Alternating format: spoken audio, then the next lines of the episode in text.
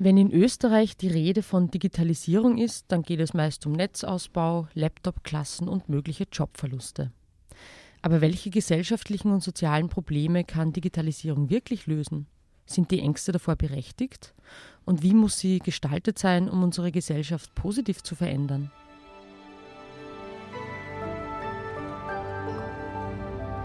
Sie hören Edition Zukunft, der Podcast über das Leben und die Welt von morgen.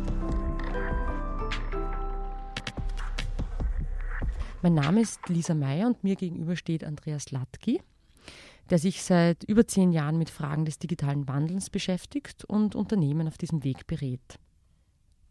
Andreas Latki hat unter anderem Philosophie, Psychologie und Marketing studiert und seit 2008 berät er mit seiner Firma Point of Origin als selbstständiger Berater Unternehmen im Bereich der Digitalisierung. Hallo Andreas. Hallo. Andreas, äh, in Österreich hat man irgendwie den Eindruck, die meisten verbinden mit Digitalisierung irgendwie so Klischeebilder. Mm, entweder Kleinkinder, die die Wischbewegungen ihrer Eltern imitieren, aber nicht mehr wissen, wie es im Wald riecht, über Handys gebeugte Zombies mit Kopfhörern, die nichts mehr mitbekommen, außer dem, was da auf ihrem Bildschirm passiert. Oder, das wäre das andere Extrem, Digitalisierung ist das allein glückselig machende, das irgendwie alle gesellschaftlichen Probleme löst, wenn wir irgendwann nur alle total vernetzt sind. Das sind so, so wenn man das ein bisschen zuspitzen kann, zwei so Bilder. Du siehst Digitalisierung als Werkzeug zur positiven Veränderung unserer Welt oder unserer Gesellschaft. Gib bitte ein Beispiel.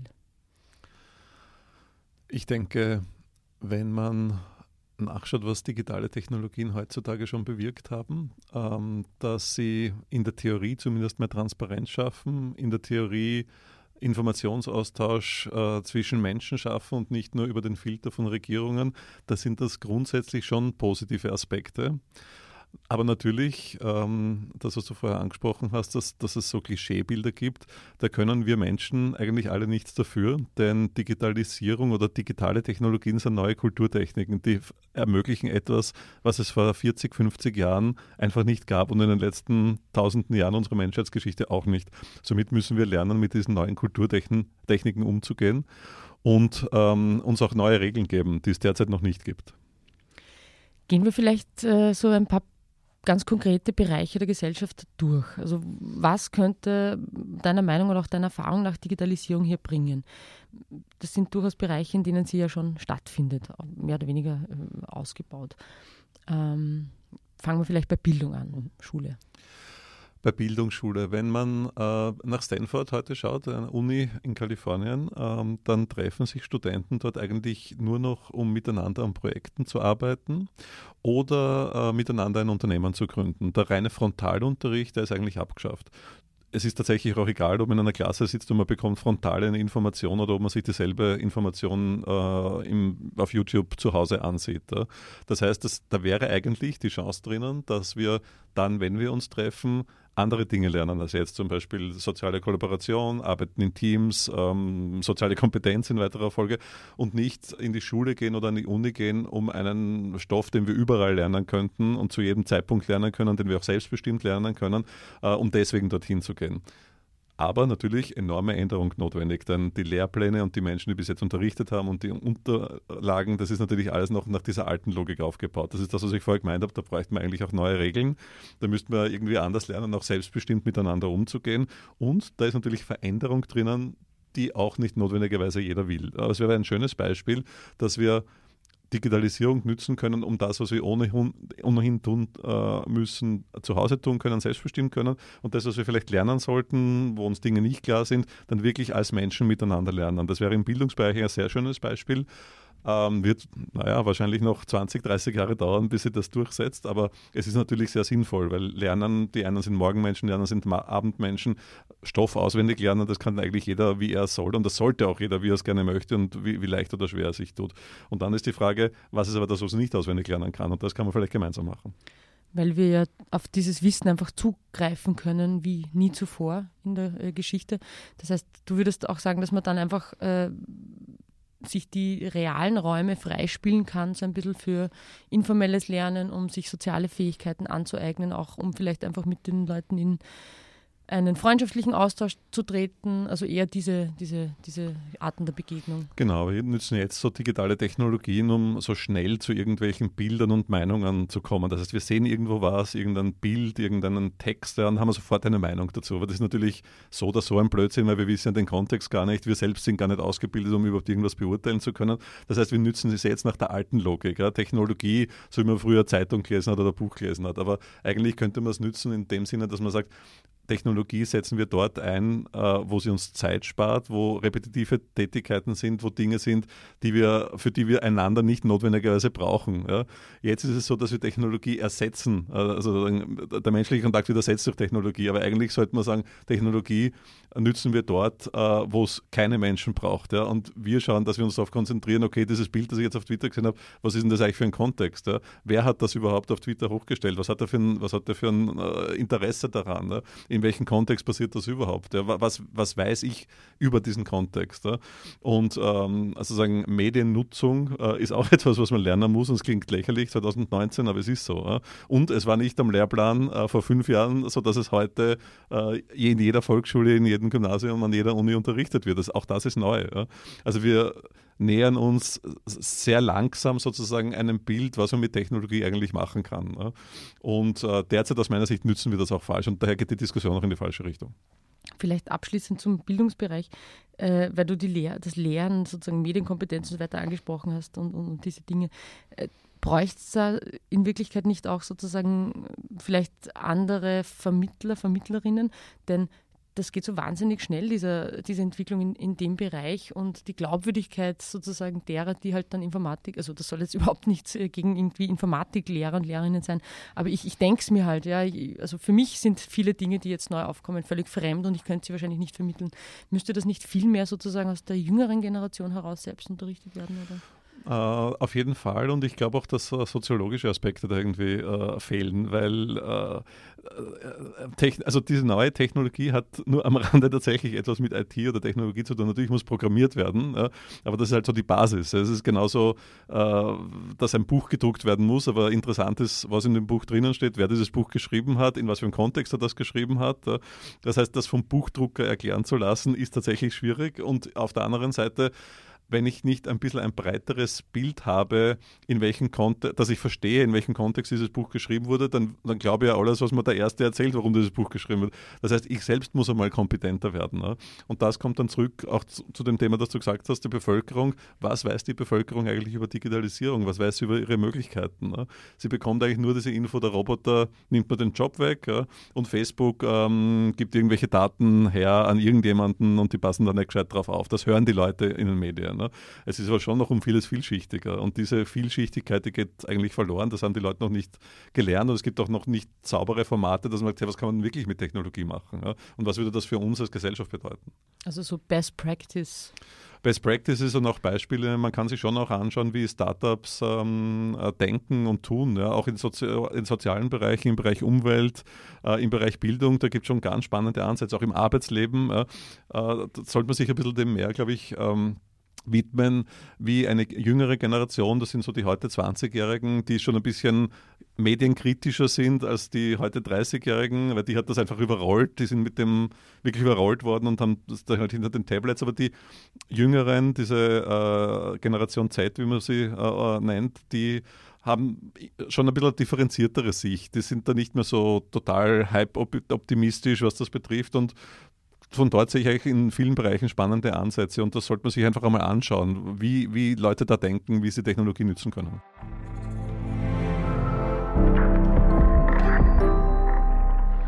Lass uns vielleicht als nächstes den äh, Bereich äh, der Gesundheit äh, kurz äh, ansehen. Wo siehst du da sozusagen die Chancen der Digitalisierung in diesem Feld? Ist eigentlich auch wieder so ein äh, Thema, das voller Missverständnisse ist. Äh, das, das, gängige Thema ist äh, derzeit, ja, wir lassen uns tracken mit irgendwelchen Devices, unsere Uhr misst unseren Puls. Äh, das wird dann alles ausgelesen und analysiert und dann zahlen wir mehr Versicherung, wenn wir uns nicht messen lassen. Also das klassische Big Brother-Thema.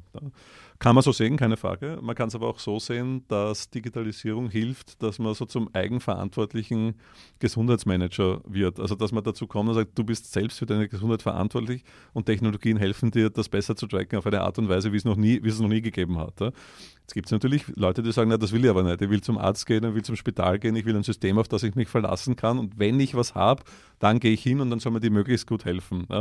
Das ist fast eine, fast eine Philosophiefrage oder auch eine Frage der Lebenseinstellung, ob ich mich als aktiver Gesundheitsmanager oder als passiver Patient sehe. Ja? Und das hängt sehr viel mit, dem, mit, dem, mit unserem Menschenbild zusammen ja? und sehr stark mit, damit zusammen, wie wir uns sehen. Und Digitalisierung, da ist immer so ein bisschen dahinter, und zwar in jedem Bereich, auch, auch, auch im Gesundheitsbereich, eigentlich Selbstbestimmung. So wie wir vorher gesagt haben, selbstbestimmtes Lernen, geht es auch um selbstbestimmte Gesundheit. Und ich habe das Gefühl, gerade hier in Österreich, dass das keine Botschaft ist, die besonders gerne gehört wird. So Selbstbestimmung, Eigenverantwortung, ja? das ist etwas, äh, da werden viele negative negative Assoziationen geweckt, so in der Richtung, äh, man wird im Stich gelassen, man muss sich alles alleine machen, man muss alles selber zahlen, niemandem hilft dann mehr. Und das passt nicht so in das, die österreichische Geschichte, wo sehr stark, vor allem nach dem Zweiten Weltkrieg kam, der Staat ist für dich da und nimmt dir alles Mögliche ab. Und dass das nicht mehr so ist, merken wir zwar, wir haben es aber noch nicht so wirklich konstruktiv verdaut im Sinne von, was machen wir jetzt. Und das Gesundheitsthema, weil du es angesprochen hast, ist halt auch wieder so ein Thema. Es gibt haufenweise Technologien und Startups am Markt, die sich mit der Früherkennung beschäftigen, mit Diagnostik. Ja. Also, dass du lange, bevor du eigentlich ein Problem hast, feststellst, dass du dazu tendierst, dieses Problem zu bekommen. Ja. Und als selbstverantwortlicher Mensch kann man jetzt natürlich gefragt werden, wenn du das weißt, ja, wäre es nicht gescheit, du beschäftigst dich damit, du änderst deinen Lebensstil rechtzeitig, bevor irgendetwas passiert. Meine Antwort wäre ja, sollte man schon machen, aber ist natürlich kein gesellschaftlicher Konsens. Und dann drängt sich natürlich schon die Frage auf, also wenn es diese Daten gibt, äh, also im, im, im, guten Fall werden die sozusagen produktiv von den Menschen verwendet und die ändern ihren Lebensstil und, und, und, und, und ihnen geht es besser. Aber die Daten haben natürlich auch das Potenzial, missbraucht zu werden, ja, oder dass Menschen sozusagen qua Genetik dann halt irgendwie als weniger leistungsfähig eingestuft worden. Das wäre jetzt so die Dystopie dazu. Es gibt ja auch Science-Fiction-Filme, die sich daran äh, abarbeiten. Diese Gefahr siehst du nicht oder wodurch könnte man die eindämmen, dass da, daraus eben der Zwang zur Selbstoptimierung, wenn man es jetzt so platt sagt, äh, entsteht? Äh, die Gefahr gibt es äh, zu 100 Prozent. Alles, was digital ähm, gemacht wird, programmiert wird, kann man hacken. Alles. Ja? Und auch vermeintlich sicheres, das kann man alles hacken. Das ist auch eine Wahrheit, mit der wir äh, leben müssen. Wenn wir irgendetwas digital machen, dann äh, kann jemand anderer das lesen oder mitlesen. Äh, dazu braucht es wahrscheinlich auch neue Regeln, die es aus meiner Sicht noch nicht gibt. Wahrscheinlich auch, so blöd das klingt, stärkere äh, Strafen für Datenmissbrauch und zwar auf individueller Ebene, also der Einzelperson, Mitarbeiter eines Unternehmens, als auch das Unternehmen selbst. Ja. Also alle die, die da nicht ähm, gescheit aufpassen, dass die Daten, auf, dass auf die aufgepasst wird, äh, äh, sollten wahrscheinlich ein bisschen stärker äh, zur Verantwortung gezogen werden. Aber Tatsache ist trotzdem, alles, was digital ist, kann man hacken. Ja. Äh, da können wir nur sagen, wir wollen das gar nicht. Das würde heißen, wieder ein bisschen zurück zu einer analogen Welt. Es gibt derzeit keine Technologien, die Daten hundertprozentig sicher machen. Und ja, es gibt die Gefahr. Und ja, daraus entsteht auch dann eine weitere Gefahr, dass wir anfangen, uns selbst zu optimieren, dass wir anfangen, auch Mitarbeiter zum Beispiel nach Zahlen und nach irgendwelchen KPIs ähm, äh, zu bewerten. Äh, so das AMS ist ja in Österreich so ein äh, Thema, wo sozusagen eine gewisse Wahrscheinlichkeit ausgerechnet wird, wie gut ist jemand wiedervermittelbar. Der umstrittene Algorithmus. Der umstrittene Algorithmus. Und ja, es geht schon in diese Richtung. Und auch da bräuchte man wieder eine neue Reife, damit umzugehen. Sagen wir jetzt, wir lassen uns von dem jetzt erschlagen. Ja? Oder ähm, versuchen wir da auch Normen äh, zu schaffen in einem gesellschaftlichen Konsens, so wie auch Gesetze heutzutage. Wir leben umringt von Regelungen und Gesetzen, die offensichtlich auf einem gesellschaftlichen Konsens basieren, der, denen eine politische Debatte vorausgegangen ist ja, und die dann in ein Gesetz gegossen äh, wurden. Und genau das Gleiche gehört auch im digitalen Bereich gemacht. Hast du das Gefühl, nur kurz dazwischen gefragt, vielleicht äh, kurze Antwort, die Politik hat ausreichend am Radar, das Thema, oder ist man, hinkt man da eigentlich hinterher? Weil das sind ja massive gesellschaftliche Fragen, die sich da stellen. Jetzt hat es schon am Radar aber doch um einiges zu spät. Und jetzt sind natürlich die Themen zu viel und zu groß, die man gleichzeitig angehen müsste, weil man halt viel verschlafen hat in den letzten 20 Jahren.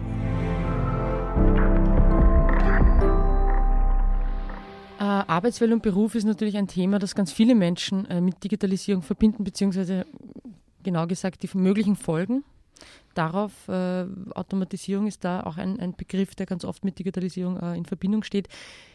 ist natürlich ein breites Feld, das ist mir völlig klar. Vielleicht ein paar Stichworte, wo siehst du positives Potenzial? Also da gibt es auch wieder zwei äh, Enden des Spektrums. Die einen, äh, da gibt es in Kalifornien ein paar Startups, die sagen, ähm, in Wirklichkeit sollten wir Menschen nur das machen, was uns wirklich liegt, wo wir ein Talent dafür haben. Also wenn du jetzt äh, schreiben kannst, dann solltest du daraus ein Leben äh, machen können. Wenn du ein guter Mediator bist, dann solltest du daraus was machen können. Und eigentlich sollten wir mit Hilfe di digitaler Technologien dazu kommen, dass wir nicht einen Job haben, sondern eine Berufung haben, dass wir glücklich sind, weil halt nur ganz wenige Menschen mit ihrem Job wirklich glücklich sind. Das ist so die eine Ecke. Die entwickeln alle möglichen Lösungen dafür, Apps auch, die sagen zum Beispiel, wenn du in Zukunft nur dann arbeitest, wann du willst, wie du willst, wo du willst, was du willst, für wen du willst, dann brauchst du eigentlich ein Sicherungssystem, das dir das erlaubt, trotz dieser relativ freien, selbstbestimmten Arbeit am Ende dann Geld zu haben, auch eine Altersvorsorge zu haben. Die überlegen sich das, wie man so etwas sichern kann. Das ist ein Beispiel, wie, wie, wie junge Leute auch schon denken in die Richtung. Das ist das eine Spektrum. Und das andere Spektrum ist, dass man möglichst alles durch Roboter ersetzt, was repetitiv ist, dass einem dann aber nicht einfällt, was man mit den Menschen machen soll, weil man sich nicht überlegt hat. Äh, da kommt dieser Punkt, es gibt keine Arbeit mehr, was also wirklich, glaube objektiver Blödsinn ist, wenn man sich anschaut, äh, wie wir die Umwelt in den letzten 200 Jahren äh, sagen, vernichtet haben, was wir da allein an Reparaturaufgaben haben, im Gesundheitsbereich, Krebsforschungen. Also es gibt Haufen, es ist nie aus die Arbeit, aber trotzdem, da wird gesagt, möglichst alles soll vom Roboter ersetzt werden, dann bleibt nur ein bisschen was über und die, die dadurch keine Arbeit mehr haben, die kriegen einfach Grundsicherung und machen irgendwas oder konsumieren nur. Das ist so das andere Ende. Und auch da wiederum? Also ich habe dazu keine Antwort. Ich habe eine Meinung. Ich würde lieber, dass es zum Spektrum geht, äh, dass, dass den Menschen eine gewisse Berufung äh, zu verfolgen erlaubt. Aber auch da wiederum braucht man gesellschaftlichen äh, Konsens. Da braucht man Diskussion vorher. In welche Richtung wollen wir gehen? Was wollen wir erlauben? Ne? Ähm, wo ist die Grenze? Was ist unser Bild, was wir mit der ersparten Arbeit machen? Ja? Ein Beispiel ist ähm, der Mobilitäts- und Transportbereich. Da wird hochgerechnet, dass ein Drittel der männlichen Bevölkerung in den USA keinen Job mehr haben, weil ein Drittel der männlichen Bevölkerung äh, im Transportation-Bereich sind. Taxifahrer, Lkw-Fahrer, Busfahrer und so weiter. Wenn das alles elektrifiziert wird, wenn das alles autonom fährt, dann haben diese Leute alle keinen Job mehr. Ja. Es ist die Frage, gebe ich mich damit äh, zufrieden ja, oder überlege ich heute schon, wo eigentlich Arbeit entsteht und wo daher Ausbildung hingehen sollte. Beispiel Österreich. Vor 20 Jahren haben wir noch nicht so wirklich verstanden, wie groß das Thema Digitalisierung sein wird. Ja. In der Folge gibt es viel, viel zu wenig Fachhochschulen äh, für diesen Bereich. Ja. Heute, das heißt, heute, 20 Jahre später, haben wir zu wenig Absolventen, die in dem Bereich ähm, eigentlich ein ganz gutes Geld verdienen könnten. Ja. Das passiert, wenn man sich nicht rechtzeitig mit den langfristigen Folgen der Digitalisierung auseinandersetzt. Also auch hier müsste man überlegen, zwischen alles wird von Robotern gemacht und es wird überhaupt keine Arbeit mehr für Menschen geben. Und auf der anderen Seite, äh, Digitalisierung nimmt uns nur ab, was mühsam ist und wir werden ganz neue Aufgaben machen. Was wollen wir da haben? Wo wollen wir da hin? Äh, welche Meinung hat die Bevölkerung, haben die Medien? Einfach ein, ein, ein breiter Diskurs. Wird derzeit nicht gemacht. Es wird nur, es wird nur sagen, reportet, was gerade passiert, ohne Kommentar, ohne Kontext. Mhm. Also so die Grundeinkommensdebatte müssen wir jetzt nicht führen, aber die hängt natürlich da ein bisschen äh, damit zusammen, denke ich mir. Thema Gesellschaftssystem, Demokratie, die Welt, in der wir leben.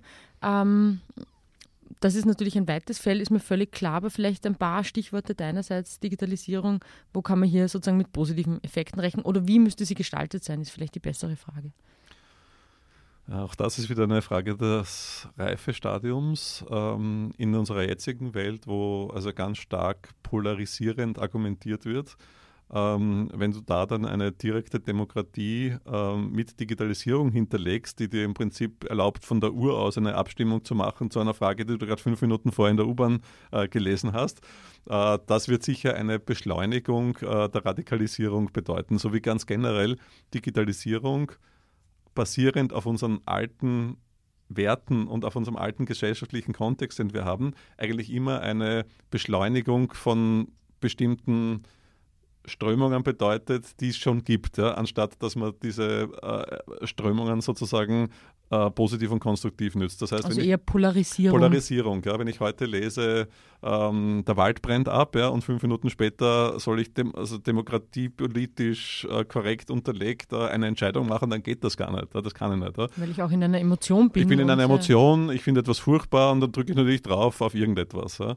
Äh, und, und so wird es wahrscheinlich nicht gehen, dass wir direkte äh, Realtime-Demokratie machen, weil das wirkt, ähm, das wird auf jeden Fall nur Polarisierung und Populismus fördern. Ja. Auch da müssen wir lernen. Ich komme leider immer wieder zu meinem Thema zurück, dass wir uns mit dem Thema Digitalisierung etwas reifer auseinandersetzen müssen, als wiederum nur in irgendwelchen Extremlogiken zu sprechen. Auch da werden wir lernen müssen, wie kann so etwas stattfinden, dass mehr Menschen bessere Entscheidungen treffen können. Und da geht es nicht um Algorithmus, sondern da geht es darum, ähm, sozusagen, was ist denn eigentlich, was sind die eigentlich im demokratiepolitischen Diskurs, was sind denn da eigentlich Parameter, die wichtig sind? Ja? Wenn wir das jetzt anschauen, wenn du heute dir äh, auf YouTube zum Thema Laufen ein Video anschaust und du klickst immer auf den ersten Vorschlag des nächsten Videos. Dann kommst du irgendwann einmal zu etwas, dieser 13-Jährige ist 8000 Kilometer gelaufen und hat nur mehr 10 Kilo, also irgendein totaler Schwachsinn. Oder zum anderen Extrem. Ja? Und das ist, das ist deswegen, weil äh, der Kernparameter ist Klicks. Also die Anzahl derer, die auf irgendetwas klicken. Und damit die da draufklicken, musst du natürlich eine verrückte Geschichte draus machen. Ja? Aber ist Klick ein Gesellschafts- politischer, demokratischer Parameter? Ich hätte gesagt, nein. Ja. Aber derzeit ist unsere Ökonomie, unsere digitale Ökonomie danach aufgebaut. Es zählen die Klicks. Aufmerksamkeitsökonomie. Aufmerksamkeitsökonomie. Ähm, die Klimakrise, das brennende Thema gerade äh, dieser Tage oder vermutlich noch äh, ganz lange. Siehst du da irgendeine Verbindung, die du mit Digitalisierung herstellen kannst? Oder gibt es hier sozusagen mögliche Hebel, um die Krise einzudämmen, Lösungsansätze? Also da wird äh, enorm viel investiert im Bereich des Klimawandels, wobei da muss man schon auch wiederum aufpassen, mit welchen Interessen dahinter. Aber ähm, also wenn du heute den Elon Musk, sie, also Gründer und CEO von Tesla, fragst, dann wird er sagen, dass seine Lösung, sein Auto überhaupt die Antwort auf die Klimakrise ist. Und es wird viele geben, die das glauben. Ähm, dadurch also hat auch diese Nervosität in der deutschen Autoindustrie ausgelöst. Wiederum andere sagen, naja, aber das rechnet sich ja gar nicht, weil es, ähm, also, weil es mehr Energieaufwand äh, äh, braucht. Ähm, das ist so ein Beispiel, wie in einem Bereich von vielen, vielen, vielen anderen Bereichen äh, Innovation stattfindet. Und da sage ich jetzt etwas Positives, ohne darauf hinweisen zu können, welche Startups am Ende wie zum Klimawandel beitragen können.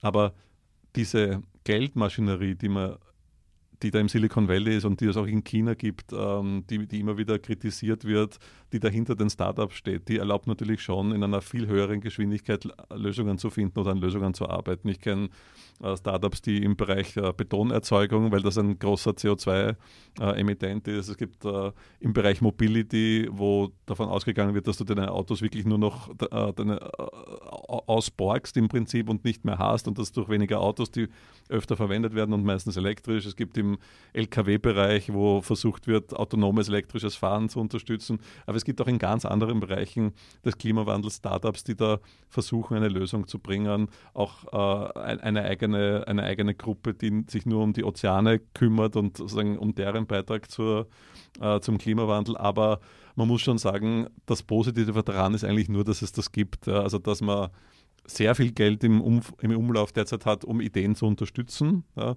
Äh, die einzige Lösung kenne ich nicht. Man hat nur die Chance, dass viele intelligente Menschen sich möglichst in vielen Bereichen was überlegen, damit man vielleicht zu einer Lösung kommt, die uns dann eine bessere, äh, eine bessere äh, Zukunft ermöglichen. Und wenn ich mir das anschaue, ich mache mir selber dann natürlich auch drüber Sorgen. Gestern hat es 26 Grad gehabt, glaube ich. um 18 Uhr hat es noch 20 Grad gehabt, Ende Oktober. Und ähm, das ähm, ist schon weit von diesen angeblichen zwei Grad entfernt, äh, die der Klimawandel äh, bringt. Also ich glaube, wir unterschätzen das Thema schon noch äh, und, und die Ernsthaftigkeit. Und äh, wenn Digitalisierung da einen Beitrag leisten kann, dann sollte man das auch machen. Wobei man ist gescheitert daran, äh, so einen Green New Deal zu machen, also sehr viel Geld in eine wirkliche Veränderung der derzeitigen Systeme zu mhm. bringen. Genau. Ja. Was aber nicht heißt, dass man es nicht noch einmal probieren sollte. Also mir fällt jetzt nur ein, natürlich der, das Internet an sich und diese Serverfarmen sind ja auch nicht äh, unmassiv jetzt an den Emissionen. Genau, ja. Das kommt natürlich auch ein bisschen dazu. Ähm, lass uns vielleicht kurz, Andreas, du hast angesprochen mehrfach jetzt sozusagen, es braucht eine gesellschaftliche Debatte, es braucht diese Aushandlungsprozesse, man muss einmal ein Bild entwickeln, was Digitalisierung überhaupt sein soll. Wer wären denn da die Akteure aus deiner Sicht? Ist das die Politik, ist das die Zivilgesellschaft, sind das die Bildungseinrichtungen, wir alle? Kannst du das ein bisschen konkretisieren? Also wenn man wiederum in die USA schaut, da ist es sehr stark der universitäre Sektor, der ist aber auch viel stärker mit dem privaten Sektor äh, verbunden. Wenn man nach China schaut, trotz aller Nachteile, dort sind das halt, ist das halt Staatspolitik, da gibt es wirklich zum Thema Digitalisierung richtige Masterpläne mit eigenen äh, KPIs, wann, wie, wo was erreicht werden soll. Und in Europa habe ich das Gefühl, dass wir so ein bisschen Zuschauer sind. Ja, wir es geht uns eigentlich ganz gut, wir sind recht bequem. Das ist wohl auch der Grund, warum wir so gerne zu polarisierenden Aussagen neigen. Ähm, das ist einfach viel bequemer, irgendwas in den Äther zu schießen, dass irgendeine Emotionalität hochkocht, ja, anstatt sich wirklich mit der Komplexität eines Systems zu beschäftigen. Also ja, die Universitäten sind gefragt. Wäre halt auch gut, wenn im Politischen äh, die Diskussion ein bisschen reifer würde. Da tun wir uns in Österreich aber ganz schwer damit. Das ist immer emotional ähm, und natürlich hinter Emotionalität oder mit Emotionalität werden alle möglichen äh, Argumente erschlagen. Das ist ja auch eine Strategie. Äh, das sehen wir auch in anderen äh, Themengebieten. Ähm, es gehört ein bisschen mehr Reife generell im Diskurs dazu, aber Antwort auf die Frage, der Bildungssektor wäre sicher einer, der politische Sektor. Ich finde auch, dass Medien einen, einen, eine Verantwortung hätten, ja, dass sie eben nicht einen populistischen Irrsinn nach dem anderen rausjagen, nur um Klicks zu bekommen. Sie sind ja selber auch betroffen von dieser Aufmerksamkeitsökonomie. Äh, es ist schon, ich meine, jeden Tag schauen sich die Leute äh, im Web einmal ihre Lieblingsnachrichtenseiten an und die Art und Weise, wie dort ein Diskurs losgestartet wird, äh, das hat auch einen Einfluss. Also einen Einzelnen wird man wohl nicht äh, verantwortlich machen können für eine nächste Stufe der, der Digitalisierungsdiskussion. Das werden wohl mehrere sein müssen. Äh, Wäre halt gescheit, aber dazu müssen wir mal auch lernen, Themen einfach auch weniger emotional zu sehen und einfach mal zu sehen, was könnte in der Zukunft kommen. Ich sage es mal einfach Variante A oder Extrem B und wo wollen wir da sein. Ja? Und äh, reicht es eigentlich nicht, wenn dann einer reinschreit, ähm, naja, aber ähm, die behalten sich dann alle Daten und Big Brother und das ist alles ein Wahnsinn und dann wieder geht. Ja. Also mit der Debatte kommen wir überhaupt nirgends hin. Ja. Das, führt uns, das führt dazu, dass wir, was wir ohnehin schon sind in Österreich, äh, uns noch weiter abhängen von der Debatte, weil die Welt von morgen, die wird heute gemacht und wir machen nicht mit. Mhm. Wir kommentieren nur. Auch wenn das nicht uns in der Debatte möglicherweise im Einzelfall dann weiterbringt, wenn, wenn die Leute sofort Überwachung und so weiter schreien. Aber irgendwo hat es natürlich auch eine Berechtigung. Also wir kennen ja die, die diversen Skandale von Cambridge Analytica bis hin zu den, äh, der Steuermoral diverser äh, Großkonzerne. Äh, also diese Dinge sind ja irgendwo Fakt einerseits. Andererseits denke ich mir immer sozusagen, das kann ja nicht so schwer sein, auch hier Regeln zu finden. Also das muss ja sozusagen ein Thema sein, dass, äh, also ich kann nicht sagen, nur weil das passiert, ist diese ganze Digitalisierung vom Tisch. So. Ja, erstens das und zweitens äh, gibt es da schon auch andere Lösungen. Äh, es gibt äh, Person personenzentrierte Datenmodelle oder zumindest Überlegungen dafür. Leider auch wieder nicht in Europa, sondern äh, außerhalb, weil ich eben, wie gesagt, wir, wir, nehmen, wir wollen an dieser Debatte nicht teilnehmen ähm, in Österreich äh, und in Europa generell. Und da gibt es Leute, die sagen, also grundsätzlich gehören die Daten mir und ich als einzelner Mensch, Bürger, Konsument kann sie leihweise zur Verfügung stellen, weil es ja meine Daten sind. Das heißt, ich erlaube jetzt dem Konzern XY für Zwecke Z ähm, meine Daten zu nützen, aber ich kann sie ihm jederzeit entziehen. Und zwar nicht, indem ich da bitte, dass mein Datensatz entfernt wird, ja, sondern dass ich das technisch äh, auf meinem Device äh, wieder entziehe. Also man kann sich vorstellen, ähm, man hat eine Art Auflistung, ja, neben jedem ist ein grüner Schalterknopf, wem ich gerade meine Daten zur Verfügung stelle oder leihweise zur Verfügung stelle und das kann ich jederzeit widerrufen. Also ein personenzentriertes Datenmodell, das teilweise auf der Blockchain gedacht wird, ja. aber so, ist, so etwas ist ja grundsätzlich möglich. Ja. Wenn allerdings wiederum der Gesetzgeber oder überhaupt die öffentliche Diskussion das einfach nur zur Kenntnis nimmt, was jetzt ist und auch nichts dagegen tut und auch nicht Alternativen fördert, dann sind wir halt dort, wo wir heute sind. Aber das ist ja nicht gesagt, dass ein Unternehmen mit meinen Daten machen können soll, was es möchte. Es könnte ja sein, dass ich sage, ja, du kannst es jetzt haben, solange ich bei dir Kunde bin oder solange du mir einen tollen Service anbietest. Aber wenn ich da keinen Wert mehr drinnen sehe, dann ziehe ich das einfach ab. Und dann hat das Unternehmen die Daten nicht mehr. Das wird auch dafür sorgen, dass sich Unternehmen genau überlegen, was sie mit den Daten eigentlich machen, weil viele sammeln nur und machen und damit aber nichts Konstruktives, Positives für den Kunden. Ja. Weil das Ergebnis ist ja oft nur, dass man, weiß Gott, wie viel Newsletter bekommt oder Informationen, die man gar nicht braucht. Das ist ja nicht einmal irgendwas Tolles, dass sie dann tolle Services bauen. Ja. Aber dieses personenzentrierte Datenmodell, das wäre zum Beispiel eine Möglichkeit, über die man sprechen könnte, wo es halt auch gut wäre, mit weniger Emotionen einmal zu überlegen, was bräuchte es dafür ja, und will das vielleicht eine Gesellschaft, will das ein Staat, kann man das fördern. Ja. Das sind so Beispiele. Aber dazu, wie gesagt, braucht man ein neues Level, eine neue Reife an, an, an Debatte. Jetzt hast du mehrfach anklingen lassen, dass Österreich hier so ein bisschen ins Hintertreffen gerät ähm, bei dieser Diskussion um, um den Einsatz von äh, neuen Technologien, Digitalisierung. Jetzt haben wir in Österreich eigentlich ganz gut innovative Forschung in diesem Bereich und auch durchaus sozusagen sind im Technologiesektor, glaube ich, ja gar nicht so schlecht unterwegs. Ähm, gleichzeitig hat man manchmal das Gefühl, so ganz vorn sind wir aber trotzdem nicht dabei. Wie beobachtest du das? Ähm, ich denke, dass wenn man sich das weltweit anschaut, dass halt im ähm, Silicon Valley einfach eine, ein Ökosystem entstanden ist in den letzten 40 Jahren, das man nicht so einfach ähm, äh, kopieren kann. Da fehlt uns ähm, der, die Zusammenarbeit zwischen universitären Unternehmen und ähm, äh, also sozusagen so Spin-off-Unternehmen ähm, da, da, fehlt uns auch die Größe, da fehlt uns das Kapital. Wenn, dann könnte man sich das nur aus europäischer Perspektive anschauen. Also wo wollen wir in Europa hin mit Digitalisierung? Wenn man nach China sieht, ist, wie gesagt, das ist auch, was ich vorhin gesagt habe, da gibt es ganz klare staatliche Pläne mit enormen Investitionen. Und in Europa gibt es weder das eine noch das andere. Es gibt nicht genug Geld und es gibt auch keine wirklichen Pläne. Ähm, in Österreich ist es auf jeden Fall so, dass spannende Startups, äh, spannende Forschungseinrichtungen, Einzelpersonen, Unternehmen sind, aber das reicht natürlich bei weitem nicht aus, um, um dieser Dimension, über die wir jetzt gerade die ganze Zeit gesprochen haben, Herr zu werden. Also wir reden ja davon, dass unser derzeitiges Wirtschaftssystem in den nächsten 20, 30 Jahren auf eine digitale Basis gestellt wird, aber auch unsere ja, unsere Gesellschaft eigentlich, es ist jetzt schon recht digital, wenn wir miteinander kommunizieren. Das wird halt in Zukunft noch mehr so sein. Und da braucht es natürlich schon mehr als irgendwelche Stars äh, von Startups oder Unis. Da bräuchte man schon eine Idee, was man damit machen sollte.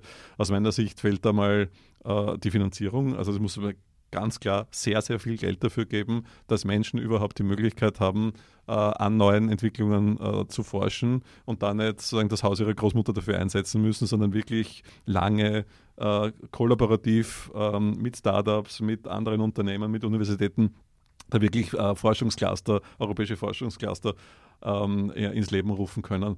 Und da fällt es äh, vorwiegend eigentlich in der Europäischen Union. Ich bin jetzt sehr gespannt, was die neue Kommission da wirklich auf den Boden bringen möchte, weil da muss man dann schon von Absichtserklärungen zu konkreten Maßnahmen gehen, sonst hängen wir uns da noch mehr ab. Ja. In Österreich sind natürlich einzelne Leute, die exzellent sind und Unternehmen, aber das, das, da können wir nicht einmal ansatzweise mithalten mit dem, was in, äh, in den USA und China in dem Bereich gemacht wird.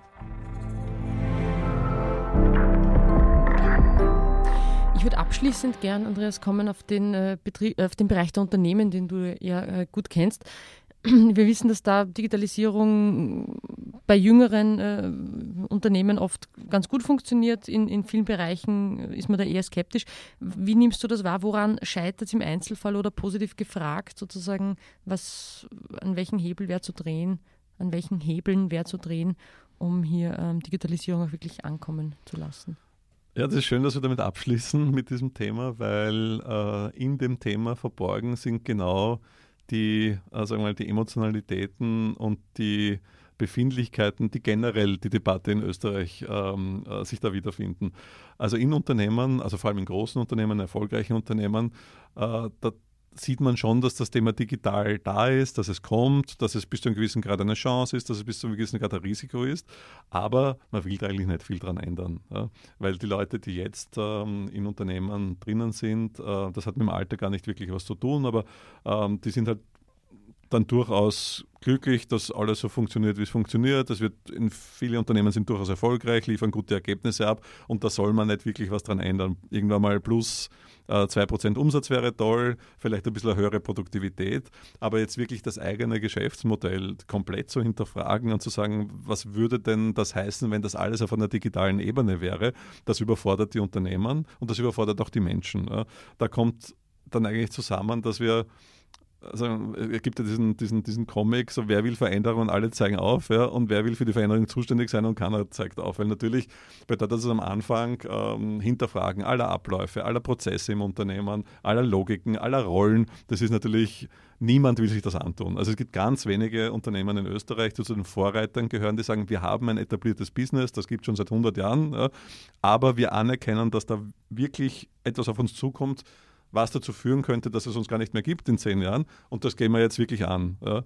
Also äh, wir schauen uns an, was steht da dahinter, was ist unsere Antwort drauf, was bedeutet das für unsere Organisation, was bedeutet das für unsere Produkte, was bedeutet das für unsere Kunden. Das ist unfassbar viel Arbeit. Ja. Und Natürlich, Systeme sind träge ja, und es ist jetzt nicht notwendigerweise so, dass jeder sich diese Arbeit antun will. Ja. Und damit hängen wir uns aber leider noch mehr ab, ja, weil da fahren wir sehenden Auges in eine digitale Welt hinein, wo auch in Österreich schon die ersten digitalen Konkurrenten am Markt sind. Oder noch schlimmer, wenn diese Konkurrenten aus Österreich sind, müssen sie das Land verlassen, um dann vom Ausland an Konkurrenz zu sein, weil wir das Ökosystem nicht haben.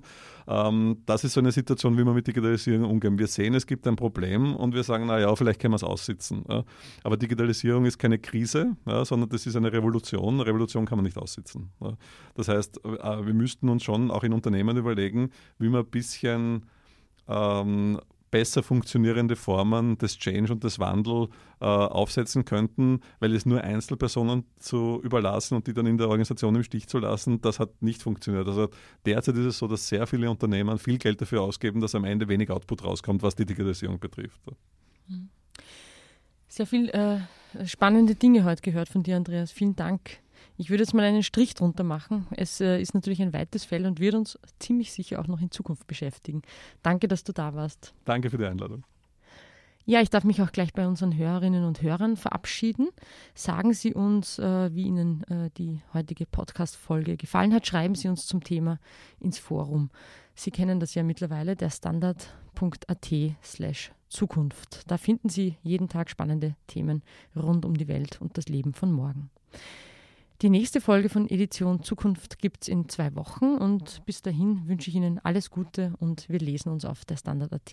Bis dann, ciao.